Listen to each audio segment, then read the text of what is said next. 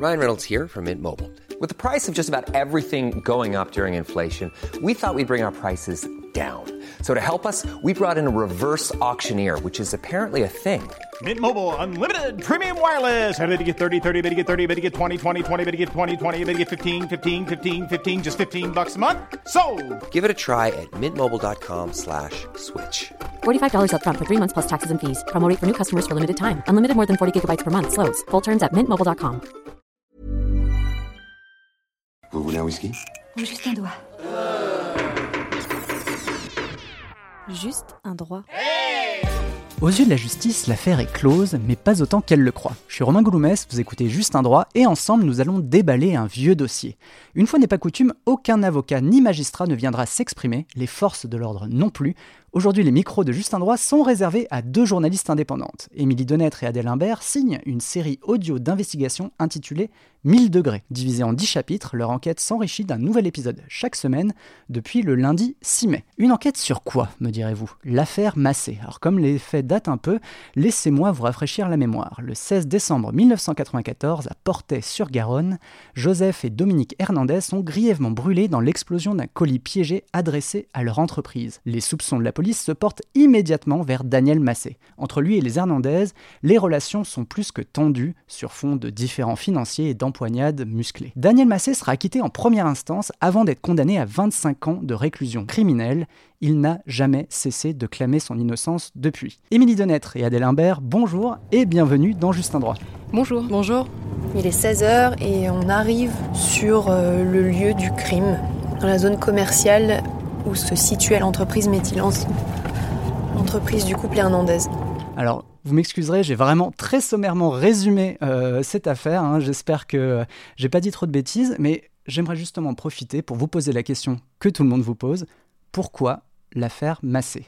Alors l'affaire Massé, on a- on l'a découverte en fait euh, dans un magazine et euh, c'est une histoire qui a tout de suite piqué notre euh, curiosité. Bon déjà, euh, c'est vrai que c'est une affaire euh, très ancienne, euh, mais Daniel Massé, euh, 25 ans après les faits, après être sorti de prison, il a fait 17 années de, prison sur les 25 sur lesquelles il a été condamné, continue de clamer son innocence. Et c'est quelque chose qu'il fait euh, sans discontinuer depuis le premier jour où il est entré en garde à vue. Donc déjà, il y avait cette première curiosi- curiosité.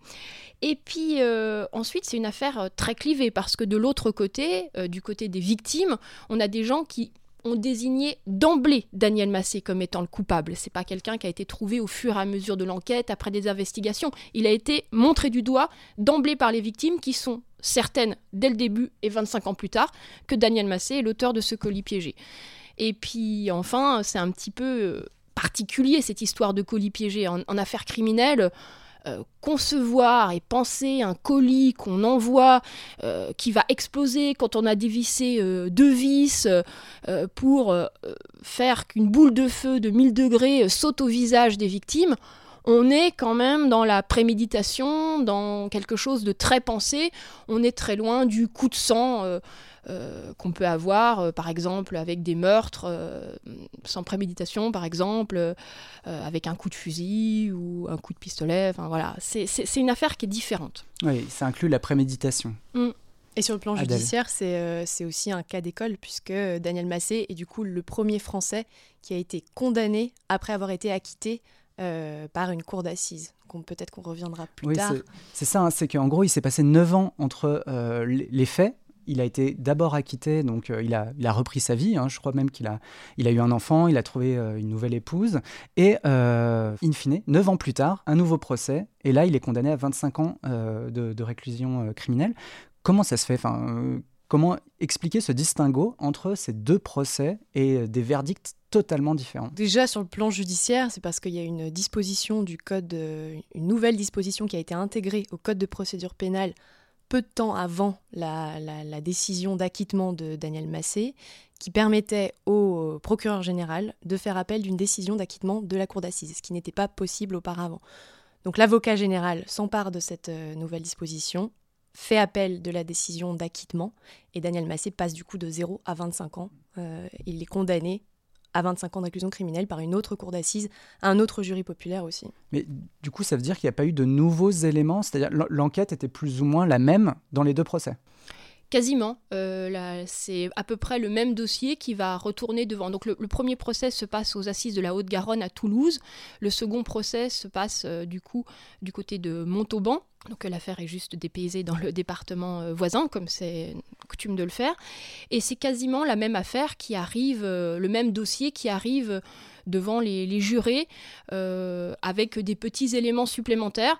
Bon, euh, on passe de 0 à 25 ans. Euh, l'avocat général avait requis 15 ans en première instance. Il va, il va cette fois-ci requérir 25 ans de réclusion criminelle. Donc lui-même aussi augmente hein, la peine qu'il estime juste de donner à Daniel Massé au nom de la société. Euh, c'est pas le même jury, c'est pas le même jury, pardon. donc ça, ça, joue aussi. Euh, ça, c'est des choses qui sont assez euh, compliquées euh, à définir. C'est aussi toute la, toute la subtilité d'avoir des, des, jurés qui sont issus de la société civile pour juger, qui ne sont pas des professionnels, avec tout ce que ça implique comme aléatoire.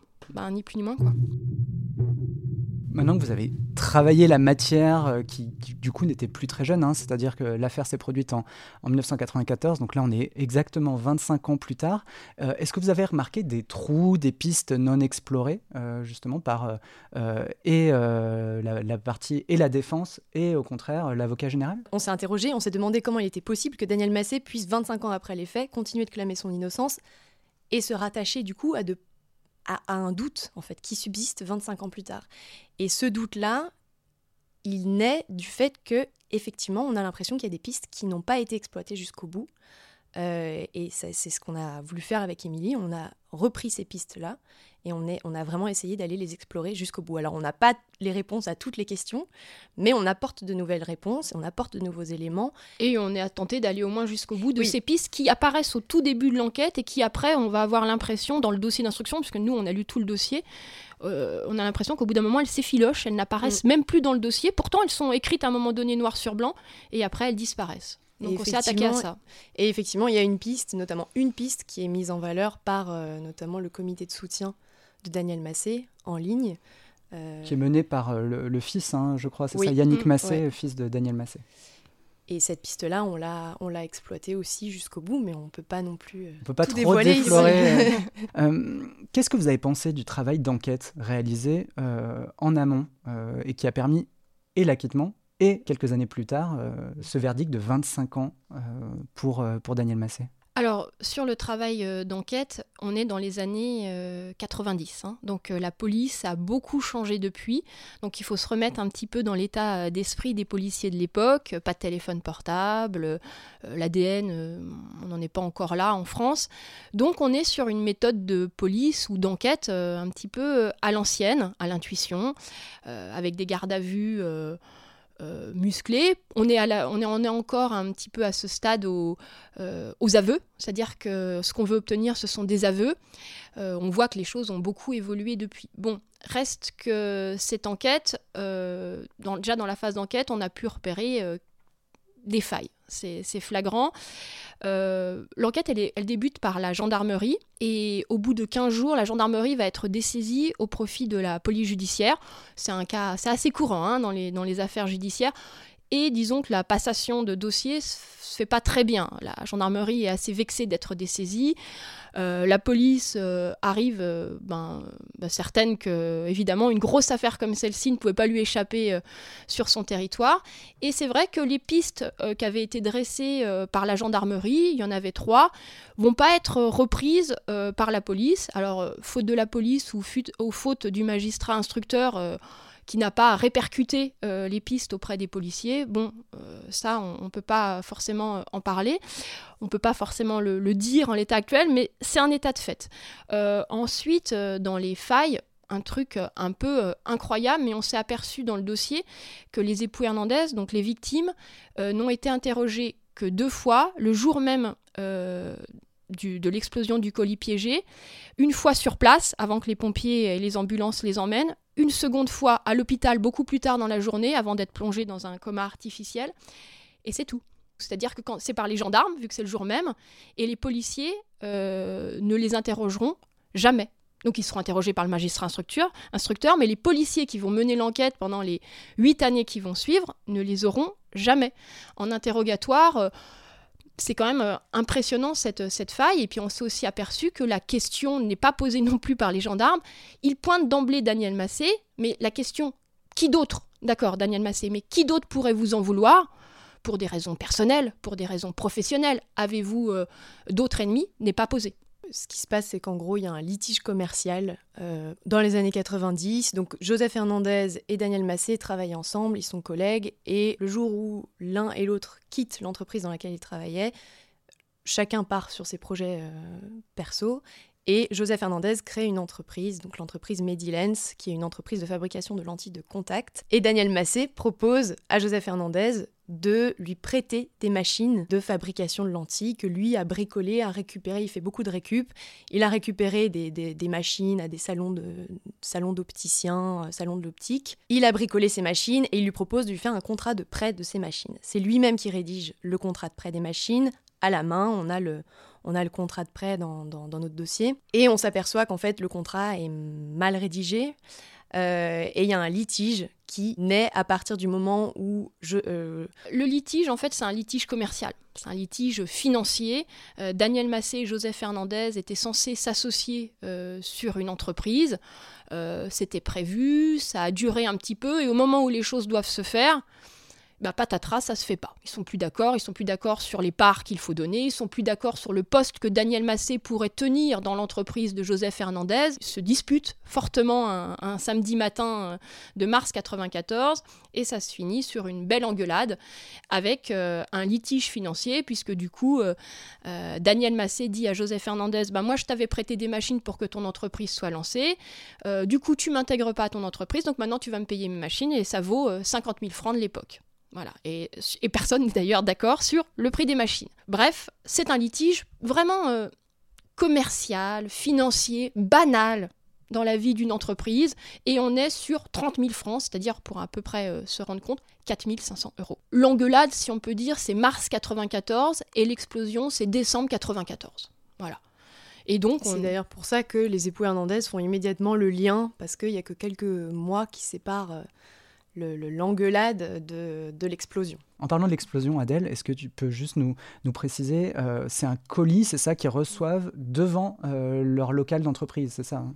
C'est ça, en fait, euh, c'est le 16 décembre 1994, les époux Hernandez, donc Joseph et Dominique Hernandez, arrivent sur leur lieu de travail, donc, et devant la porte de leur entreprise, devant la porte de Medilens, il y a une caisse en bois qui a été déposée devant leur porte ils ouvrent la caisse et c'est en fait une, bombe artisanale qui leur explose au visage. Donc, la température a été euh, estimée par les experts à 1000 degrés, d'où le nom du podcast. Et ils sont tous les deux grièvement blessés euh, et immédiatement emmenés évidemment à l'hôpital. Ils, ils, enfin, ils ont tous les deux survécu, mais euh, voilà, ils sont tous les deux très grièvement blessés. Et immédiatement, sur le trajet qui les emmène à l'hôpital, ils désignent Daniel Massé comme le coupable. Vous me donnez une excellente transition. On a parlé un petit peu du cas euh, Massé. On va maintenant parler du travail que vous, vous avez fait, donc un travail de contre-enquête, euh, une vingtaine d'années après euh, les faits. Maintenant que votre enquête est bouclée, est-ce que vous pouvez nous dire si jamais vous avez des éléments qui permettraient de remettre la question du doute et éventuellement de rouvrir l'affaire Massé aujourd'hui? Alors d'un point de vue judiciaire, on n'a pas d'éléments selon nous qui permettrait d'entamer une, procédure en révision hein, qui est très cadrée en France. Et pour que des juges estiment qu'un procès en révision est possible, il faut qu'il y ait des éléments euh, nouveaux, euh, et notamment souvent la désignation d'un autre coupable. Donc, vu que nous, on a fait plus un travail euh, sur le doute, finalement, et sur les pistes non explorées, euh, je on ne pense pas que les éléments que nous ayons en, main permettent de rouvrir un, procès euh, en révision. Néanmoins, les failles systémiques qu'on a pu mettre à jour dans le dossier auraient pu permettre, enfin c'est en tout cas notre avis, peut-être de, faire un troisième procès dans le sens de la cassation euh, pour casser la décision qui avait été prise euh, à Montauban en décembre 2003 lorsque Daniel Massé a été condamné parce que c'est vrai qu'il y avait euh, des choses qui auraient peut-être pu se faire autrement et qui auraient pu amener un, un dernier procès. voilà quelle envie justement vous animait quand, vous avez, quand vous êtes lancé dans cette enquête Quel était votre objectif? Bah, je crois que l'objectif, c'était justement de, non pas de, de, se dire on va apporter la preuve irréfutable de la culpabilité ou de l'innocence de Daniel Massé, mais de d'embarquer avec nous les auditeurs euh, dans ce, cette enquête sur ben, qu'est-ce qui s'est passé en fait? Qu'est-ce qui s'est vraiment passé? Parce que on se rend compte en plus que 25 ans plus tard, euh, on est confronté au problème de la mémoire, des souvenirs qui sont un peu flous, et on réalise qu'effectivement il y a des failles, il y a des problèmes systémiques, et c'est une affaire qui est profondément humaine. D'ailleurs, les erreurs qui ont pu être commises à l'époque sont des erreurs qui sont aussi liées à l'humain, qui sont principalement liées à l'humain, et qui en même temps, bah, cette affaire très très humaine dit beaucoup de choses de, notre système judiciaire et, de la justice pénale en France aujourd'hui. En fait, il y a la sensation que cette affaire est, mal refermée, que ce soit du côté euh, des victimes ou du côté euh, de celui qui a été accusé, de Daniel Massé, ça c'est une évidence, mais du côté des victimes, euh, il y a encore de la place pour que Daniel Massé clame son innocence. Donc à partir de ce moment-là, est-ce que les victimes sont totalement installées dans leur position de victime? C'est une question. Et donc, on s'est attaqué à une histoire dont le couvercle n'était pas euh, scellé et on n'est pas venu euh, euh, déboîter tout ça. C'était mal refermé, il y avait des souffrances des deux côtés, il y avait des souffrances dans la famille des deux côtés, je pense aux enfants côté Massé, côté Hernandez. C'était des collègues de travail, donc des hommes qui avaient le même âge, qui avaient des enfants du même âge, qui allaient au lycée à ce moment-là. Donc des jeunes qui se fréquentaient à une époque, puisque les deux étaient amis, puisque les deux familles étaient amies. Et que ça soit du côté Massé ou du côté Hernandez, ils ont eu des deux côtés une pensée pour l'autre famille. Et on sent que voilà, il y a des cicatrices extrêmement fortes et que évidemment cette ce qui comme on nous a dit souvent au cours de cette enquête, ce colis, il a explosé chez les Hernandez, mais il a explosé aussi chez les Massé, et il a fait exploser les deux familles. Euh, donc vous, vous avez récupéré les dossiers auprès de la défense, hein, si je ne si je dis pas de bêtises. Euh, quelle a été la première étape? Par quoi vous avez commencé votre travail d'enquête?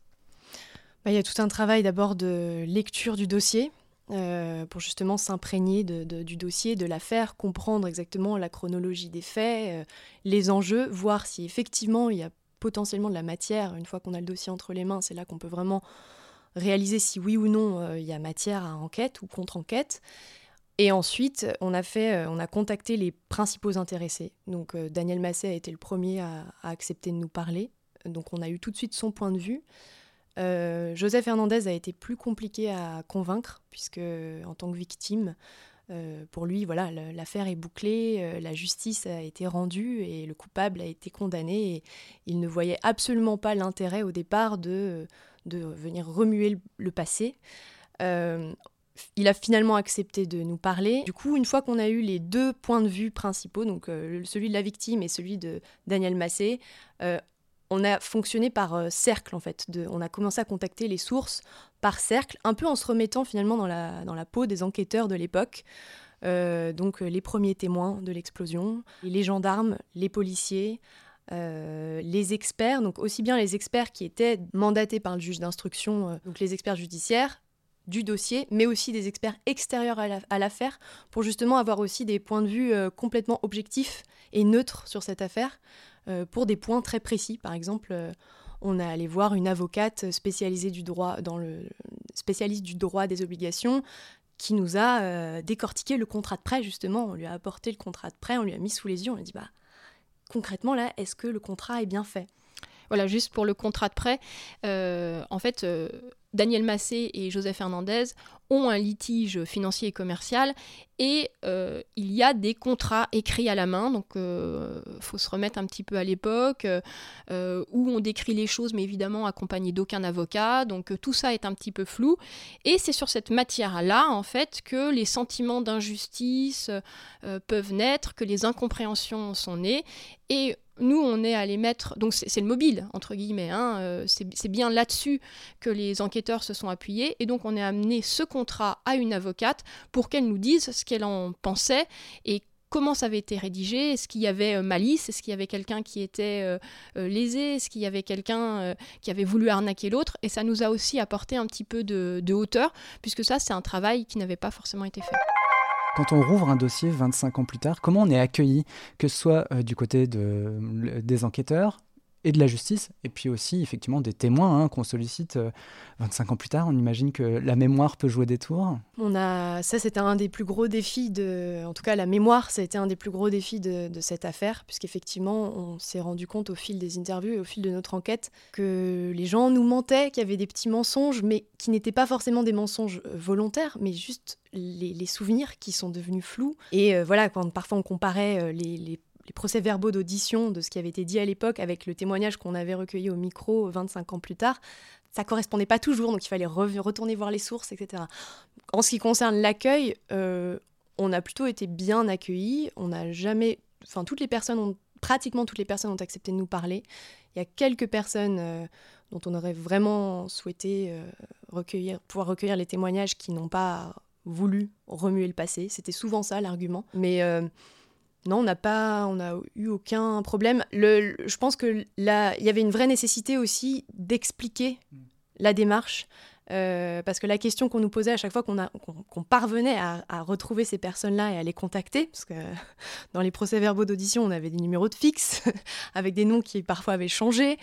Euh, quand on parvenait à, à retrouver ces personnes-là et à les contacter, la première question c'était mais quel est l'intérêt pour le public? Enfin, Pourquoi vous, journalistes, vous, pensez que les gens vont être intéressés par cette affaire euh, qui date de 25 ans euh? Donc il y avait vraiment une démarche de... Voilà, il fallait expliquer notre démarche euh, et, et, voire réexpliquer à plusieurs reprises parce que il y a eu certains moments de doute de certaines de nos sources qui s'étaient complètement livrées, complètement lâchées et à un moment, à un moment donné, on ne sait pas pourquoi, il y a un coup de téléphone, il me dit mais je suis plus très sûre, est-ce que est-ce que vous pouvez me réexpliquer comment va être utilisé mon témoignage? Voilà, donc il fallait aussi, il y avait un, expliquer la démarche, et deux, savoir aussi rassurer et réexpliquer si besoin euh, quel était l'objectif de notre travail. Émilie? Du côté des, victimes, c'est nécessairement plus compliqué euh, à entendre cette, euh, cette démarche. Donc effectivement, c'est surtout de ce côté-là qu'il a fallu qu'on explique notre travail.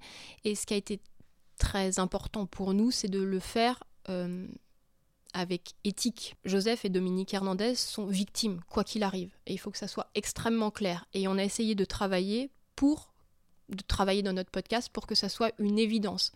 Et c'est pas parce que nous cherchons à aller explorer des pistes non terminées qui gênent, qui gênent aujourd'hui la cicatrisation de cette affaire, qu'elles ne sont pas des victimes. Est-ce qu'elles ont subi quitter sa maison pendant plus d'un an pour faire des soins, ne plus être avec euh, ses enfants, arrêter complètement sa vie. Ça, c'est quelque chose qui n'est pas euh, imaginable, euh, concevable. voilà. Donc ça, c'était très important pour nous de leur conserver, quoi qu'il arrive, ce statut de victime et que ce soit une évidence. Et elles ont une certitude. donc Joseph Hernandez a une certitude qu'il porte depuis le début. Sa femme est décédée depuis, mais d'un cancer. Mais le couple a tout de suite eu une certitude c'est la leur, on ne peut pas leur enlever.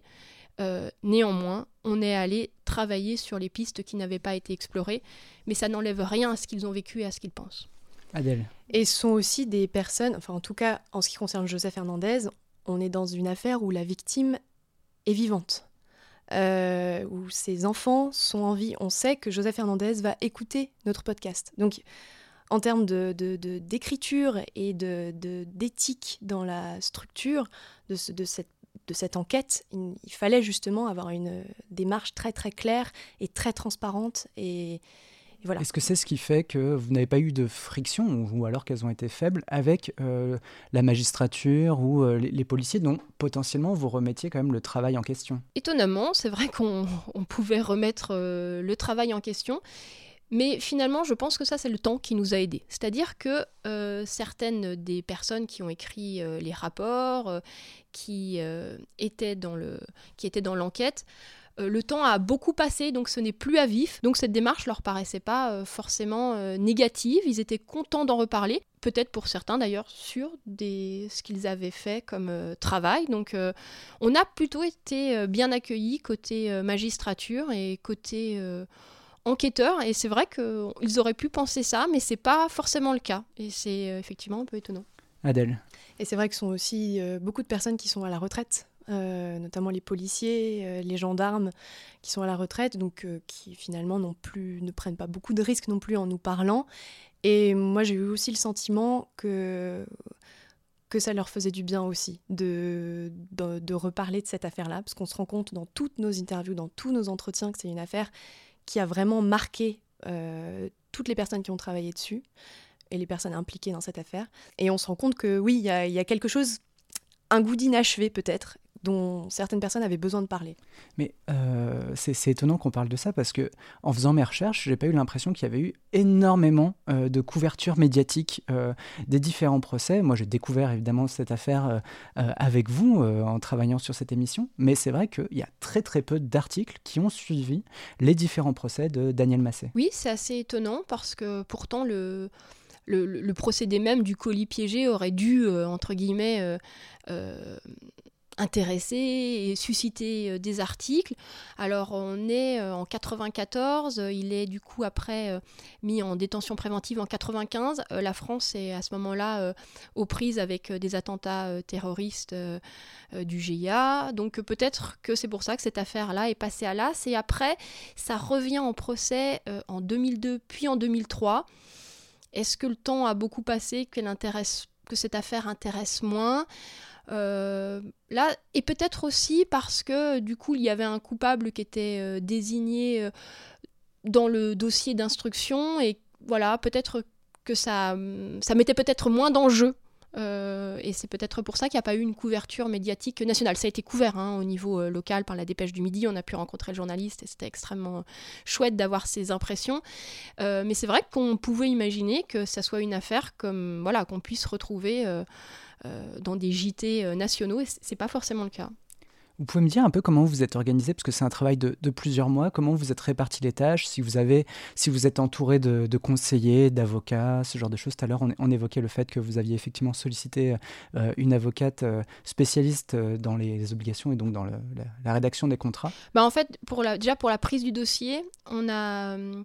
J'ai commencé par la requête en révision, c'est-à-dire que j'ai commencé par les arguments de la défense et Adèle a commencé par le dossier. Et après, on a inversé. Ce qui fait que, ce qui fait que ça, assez, euh, ça a donné des échanges assez amusants d'ailleurs, parce que du coup, moi j'avais tous les arguments de la défense, elle avait un dossier qui était à charge, et après on a réinversé, donc c'était assez drôle de, de, pouvoir revenir sur certains arguments et puis euh, de faire dans un sens et puis dans l'autre. Ensuite, pour euh, le travail de contact des sources, souvent, c'est moi qui prends plus euh, en charge le contact des sources, euh, sachant qu'après, en termes d'explication, c'est souvent Adèle qui prend le relais. Voilà, on a chacune un petit peu nos spécialités. sur le terrain, il faut souvent un lead quand quelqu'un euh, quand on a un micro, hein, tout simplement pour expliquer aux gens. Donc c'est souvent plutôt Adèle qui a le lead et moi qui suis euh, juste euh, un petit peu en écoute pour vérifier que rien ne passe entre les mailles de toutes les questions que nous avions prévu de poser, sachant que je me gêne jamais pour rebondir aux besoins. Donc ça c'est notre organisation un petit peu sur euh, technique. Et puis oui, on a eu besoin évidemment de s'entourer de, personnes pour nous aider et nous accompagner tout au long de cette enquête parce que c'était euh, long, euh, compliqué, humainement, journalistiquement, éthiquement, et que ça nous a évidemment emmenés dans un terrain sans doute encore plus difficile que ce que nous avions pu imaginer au départ. Donc on a été content de pouvoir compter sur euh, plein de personnes. On a proposé à des étudiantes de l'université d'Assas de participer à ce projet. Euh, donc en fait on leur a donné le, dossier et euh, on leur a pointé des éléments, des points de droit très précis pour lesquels elles ont fait, voilà, elles ont fait des recherches pour nous sur des points très particuliers. Par exemple, voilà, est-ce que cette perquisition de mars 95 chez Daniel Massé euh, a été faite de manière régulière. Voilà. par exemple, une, question. Donc des questions très précises qui, euh, qui nous, nous ont permis de, nous concentrer sur d'autres choses. Et elles, on, leur a fait confiance parce qu'elles ont cette expertise, elles font ça toute la journée et elles ont accès aussi à des ressources euh, auxquelles nous, on n'a pas accès par l'université. Donc ça, ça a été une, vraie, une vraie collaboration avec ces étudiantes d'Assas. Euh, on a aussi rencontré donc cette avocate pour les contrats qui nous a bien éclairé sur le contrat qui est, qui est le mobile dans l'affaire. On a aussi rencontré une avocate spécialisée cette fois-ci dans le droit de la diffamation qui, euh, à qui on a pu parler assez librement de certains éléments qu'on a mis à jour pendant au cours de l'enquête et pour la protection de nos sources et pour nous protéger aussi, on voulait s'assurer de, on voulait être sûr d'être en règle et de pouvoir sortir ces informations-là sans, sans, sans, sans conséquences pour nos sources et pour nous. Et puis on a, on travaille aussi avec un consultant au Canada qui est ancien policier, qui est journaliste, spécialiste, euh, police, spécialisé dans la rubrique police-justice à Radio-Canada, et euh, ancien policier en France. Donc c'était aussi hyper intéressant, enfin c'est très intéressant d'ailleurs de travailler avec lui et d'avoir euh, des, des, retours sur, bah, sur l'écriture de notre podcast. À beaucoup de moments, on a manqué de recul aussi sur notre affaire, parce que quand on passe six mois à enquêter sur la même affaire, euh, c'était important pour nous de nous entourer de personnes extérieures et bienveillantes qui pouvaient nous dire, euh, comme Stéphane Berthomé, ah, mais oui, cette piste-là, alors qu'on n'y pensait même plus, cette piste-là, et moi j'ai envie d'en savoir plus, c'était super aujourd'hui, est-ce que vous vous sentez attendu? C'est-à-dire que c'est un podcast qui justement va être écouté par les différentes parties, par euh, potentiellement la justice, les policiers qui ont travaillé sur l'enquête, ou même de, nouveaux policiers. Euh, euh, comment vous vous placez par rapport à ça et par rapport à cette potentielle attente ou ces retours que vous pourriez avoir des différentes parties en, place dans cette affaire? Moi, j'ai le sentiment qu'on s'est tellement torturé l'esprit pendant toute notre enquête pour essayer de mener cette contre-enquête de manière vraiment éthique et juste que j'ai pas j'appréhende pas forcément les j'appréhende pas spécialement les, les retours euh, qui soient positifs ou négatifs euh, j'espère qu'on aura des retours. C'est le but. On a envie que on a envie que cette affaire soit qu'on en parle en fait mmh. parce qu'effectivement il y a des choses à dire sur cette affaire. Mais je, personnellement j'appréhende pas spécialement les retours. Parce que on a vraiment penser en amont justement toutes les critiques qui pouvaient être euh, faites sur un travail de contre-enquête journalistique de manière générale. Au cours de l'enquête, euh, il y a un moment donné où euh, du côté des victimes, on avait l'impression qu'on était du côté de Daniel Massé, et du côté de Daniel Massé, on nous a fait tout à fait comprendre qu'on était du côté de Joseph Hernandez. Donc, on s'est dit, après s'être fait engueuler, disons, des deux côtés, qu'on ne devait pas être euh, si mal dans notre travail, puisque personne ne pensait qu'on travaillait de son côté. Donc euh, on s'est dit que ça devait être pas si mal que ça. Bon, euh, moi, je, moi aussi, je, je, je, me dis que on a quand même, on s'est vraiment creusé la tête pour que ça soit le plus juste et le plus éthique possible, comme disait Adèle. je pense qu'il y aura nécessairement des critiques, mais on est mesuré dans ce que nous disons on est mesuré euh, dans voilà pour être juste, pour rester sur cette ligne de crête. Et ce que nous montrons et ce que nous disons, on, a, des, on a des preuves, on a, des éléments, on a parlé, enfin, ce que nous disons, c'est vraiment sur des, éléments euh, matériels. Donc, on est euh, normalement, on sûr de vous. Bien sûr, voilà. Et puis il y, a aussi ce, jeu de la transparence, que ce soit avec nos sources, mais aussi avec les auditeurs, en utilisant euh, la première personne du singulier ou, du pluriel. Euh, c'est aussi un choix qui a été. Enfin, on a vraiment réfléchi à cette question avec Émilie. On ne voulait pas juste utiliser la première personne du singulier ou du pluriel juste pour l'utiliser, mais on y a vu un réel intérêt journalistique et un réel intérêt pour les auditeurs. Euh, parce que voilà, on, a envie d'être honnête avec nos sources, mais avec nos auditeurs aussi, et du coup de, leur dire, bah voilà, euh, là aujourd'hui, euh, on ne sait plus quoi penser, et on partage ces doutes-là. Il n'y a jamais, rien n'est mis en scène. parfois, on, laisse l'enregistreur allumé avec Émilie en voiture ou en travaillant sur le dossier, voilà, et, et oui, bah parfois, d'un seul coup, on va entendre, on va nous entendre dire que je sais pas, partager nos, questionnements, euh, euh, des remises en question, euh, découvrir un nouvel élément. Et toute tout ce, cette transparence-là, je pense que elle va jouer en notre faveur, mmh. j'espère pour les amateurs de, true crime euh, et euh, de podcasts américains, c'est vrai que c'est une tendance euh, narrative, c'est-à-dire où le journaliste se confie et raconte un petit peu justement ses doutes, sa façon de travailler, les méthodes qu'il a employées. C'est quelque chose qui a été très popularisé par le podcast américain Serial qui est sorti dans les années 2014 et qui a vraiment fait exploser le podcast outre-Atlantique.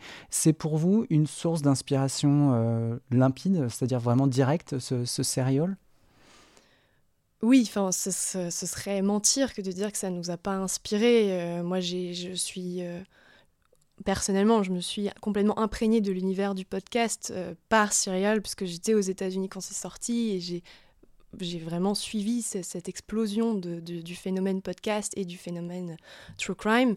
Euh, après, je pense qu'on a, réussi, en tout cas, on a essayé d'imaginer, quand euh, je suis rentrée en France, on a essayé d'imaginer ce qu'on appelle entre nous, en tout cas pour l'instant, euh, l'investigation narrative, avec cette idée d'allier nos expertises sonores, nos expertises d'écriture, nos expertises d'enquête aussi, et de créer quelque chose voilà, de, qui sort un peu du lot. On ne sait pas encore comment ça va être perçu ni reçu, mais c'est l'idée de, de dévoiler des éléments journalistiques, d'apporter des éléments d'enquête euh, qui sont issus d'une réelle enquête journalistique, pure et dure, euh, et d'y associer des éléments et des techniques euh, de scénaristes mm. pour voilà, la, la, raconter comme une histoire. Mais c'est vrai que si c'est une inspiration, on a aussi réfléchi à ce qui nous intéressait le plus dans ce que Serial a fait et ce que nous, on avait envie de faire et ce qui nous parle en tant que journaliste.